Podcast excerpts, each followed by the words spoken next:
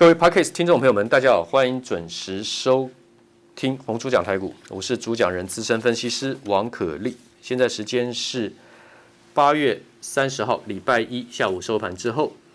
那么各位 Podcast 听众，我王可立在东森第五十七台东森财经新闻台盘中电话连线解盘，从二零一七年年初讲到上个周末八月二十七号，刚好告一个段落休息。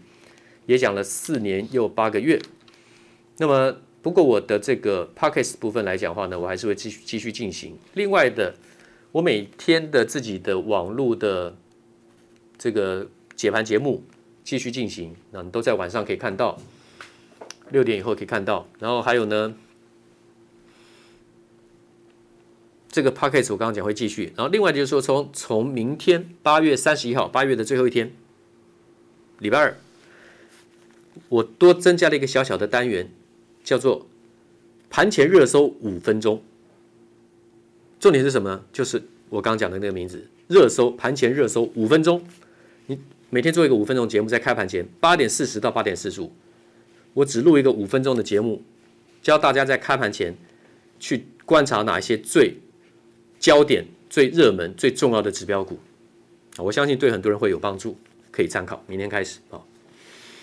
那么我们上礼拜讲到了记忆体的部分，今天不重复。那今天大盘的部分呢？价量背离嘛，从上上个礼拜五见到波段低点一六二四八点，到今天收盘收在当天的最高一千一万七千三百九十六点，涨了一千一百四十八点，瞬间就 V 型反转了。我已经预告了，它就跟五月的走法一样的，你可以看我的视频。我过去的这个讲法，最重要的就是在八月十九号那一根长黑回马枪跌四百五十点，那是上上个礼拜四，我说那个就跟五月份一样，一五一五九那根一样，后面就反转大涨，这次跟我预料的一样，所以我说那个局部的三尊头肩顶是可以随时化解的，破了季线，破了半年线，现在半年线已站回去，今天也站到季线之上，季线是在。一七三六七点，今天收盘一七三九六点，可是是价量背离，价量背离只要涨对公司，价量背离就是在诱空，等到补量的时候就在高空手，呃就在高空单，现在是高空手，再来就是高空单。那么其实第一批已经高到空单的是航运跟散装轮，货柜跟散装轮都有高到一些空单，再接下来很多电子股就会高空单，所以不用太担心这个价量背离，大盘的价量背离为什么？因为它涨对了指标股，涨的是什么呢？台积电。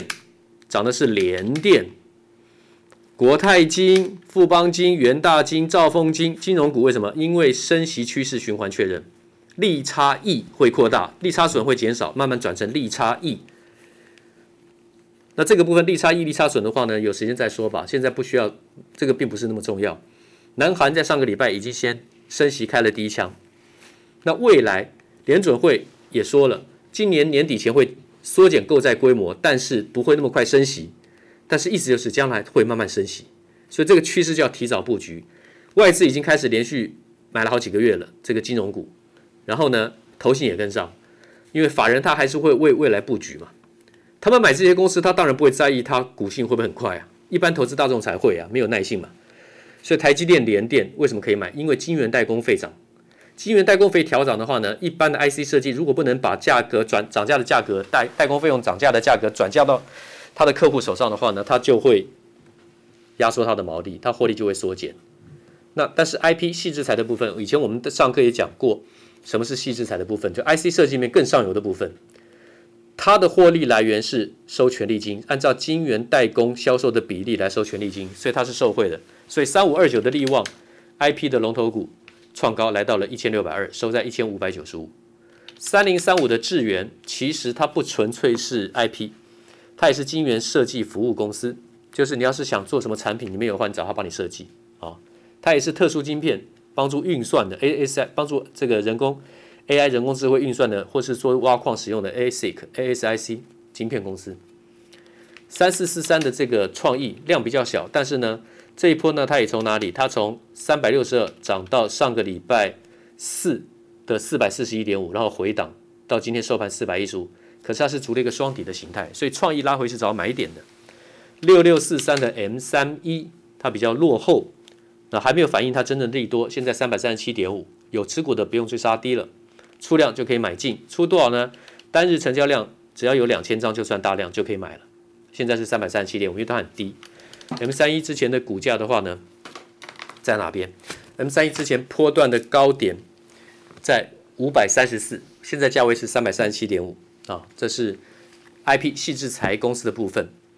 那另外的六五三三的晶心科 Risk Five 精简指令集的架构的这个晶心科，我们之前讲过什么是 Risk Five 跟 CISC Five 复杂指令集啊，就跟 ARM 架构一样是精简指令集。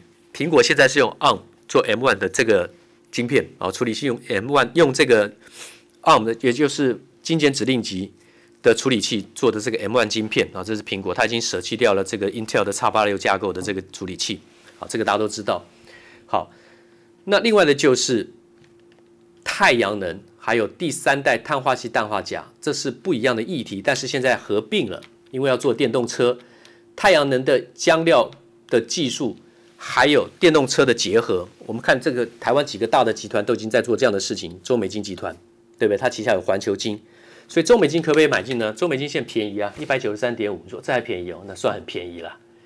它以前呢、在这个一百块钱以下。一整理就两年的时间，突破之后呢，它就不会再回到那个价位了。再来就是在一百八十块、一百七十块又整理了多少？又整理了差不多八个月、八九个月。然后现在的话呢，前一波高点两百二十一，那个应该是随时都有机会就要突破它。那为什么？因为它现在按照它的股价一百三十一百九十三点五推算市值大概一千零八十亿左右了。它底下的子公司像环球金啦、鹏程啦。入股的宏杰科啦，做这个生化镓这个晶圆代工的宏杰科啦，哈，还有像太极啦、太阳能做这个晶棒切晶长晶碳化矽可以做切晶长晶的这一块，它的子公司全部加起来市值差不多两千亿啊，等于是中美金的一倍啊。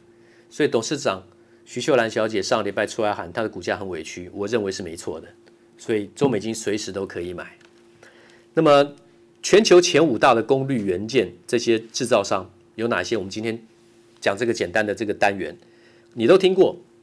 第一个是英飞凌 （Infineon），全球第一啊，英飞凌，德国大厂，它跟一个叫做 GTAT 签了碳化系供应的长约。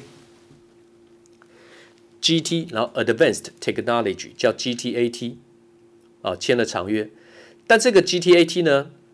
提供碳化系基板，而且材料的，它现在被美国第一大的这个 onsemi 安森美 onsemi conductor 这家公司安森美呢合并了，四亿多美金把它合并了，并在安森美下面。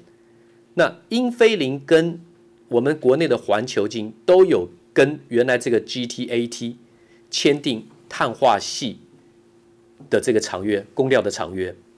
那现在被安森美并去之后的话呢，有没有影响？目前不会有影响，因为它至少签了两年的长约，供料不会有问题。所以英飞凌跟安森美它是比较明显的竞争关系。英飞凌是全球第一大功率元件商，电压乘以电流叫功率啊，P 等于 IV，对不对？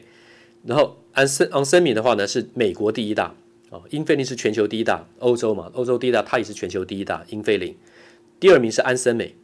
第三名是意法半导体，台电去年就已经开始跟意法半导体合作，做什么？矽基氮化钾，哦，GaN on Silicon，哦，我们都知道碳化系氮化钾，它在长晶的部分的部分来讲，它是有 gain on Silicon，然后 gain on 这个 Silicon 呃呃这个 SiC 啊 Silicon Silicon Carbide，就是说碳化系。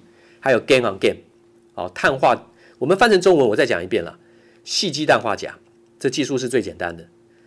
再来，碳化矽基氮化镓，再来是氮化镓基氮化镓，碳化矽跟氮化钾的化合物半导体这个材料，它才是功率最大、承受最大功率的怎么样材料？那细基氮化钾的话，等于是过渡的产品，但是呢，它已经可以承受比 IGBT 比细基半导体更大的怎么样电流跟电压了，承受更大的功率了哦，电流跟电压好。那么全球前五大功率元件商，第一名是英飞凌，全球第一大；第二名是安森美，这是美国第一大；第三名是意法半导体；第四名是三菱电机；第五名是东芝半导体。那碳化系的长晶的部分呢？全球技术规模最好的几家，第一名是美国的 Cree，C R E E Cree，好，科瑞，我们翻成科瑞。再来是二六，罗马字的二六，啊，再来是日本的这个罗姆半导体 ROM R O H M R O H M 啊 ROM，还有南韩的 S K 集团啊，这是碳化系长晶的部分。那我们国内来讲，四寸加六寸最早发展碳化矽跟氮化镓的，就是我们的汉明集团里面的怎么样汉磊跟嘉晶，这个已经讲了很久了。所以今天的全球前五大功率元件商，英飞凌、安森美、意法半导体、三菱电机、东芝半导体。那么这个部分来讲，请大家稍微记住就可以了。那么国内的环球晶。动作非常的大，所以中美晶它的母公司中美晶是可以买的。然后呢，我们国内技术四寸跟六寸碳化矽跟氮化镓发展的最早、技术最成熟的是汉明。啊，对不起，汉汉明集团的汉磊跟嘉金，对，汉明集团的汉磊跟嘉金，嘉金是磊金碳化矽跟氮化镓的磊金做磊金的部分，汉磊的话呢是长元件。啊，在这个氮化镓的磊金上面去长元件的。那么这个我们都有补充说明，今天就不重复了，谢谢。滚滚红尘，刻薄者众，敦厚者寡；人生诸多苦难，滔滔苦海，摇摆者众，果断者寡。操作尽皆遗憾。投顾逾二十四年，真正持续坚持、专业、敬业、诚信的金字招牌。欢迎有远见、有大格局的投资人加入红不让团队的行列。二三六八八七七九，二三六八八七七九。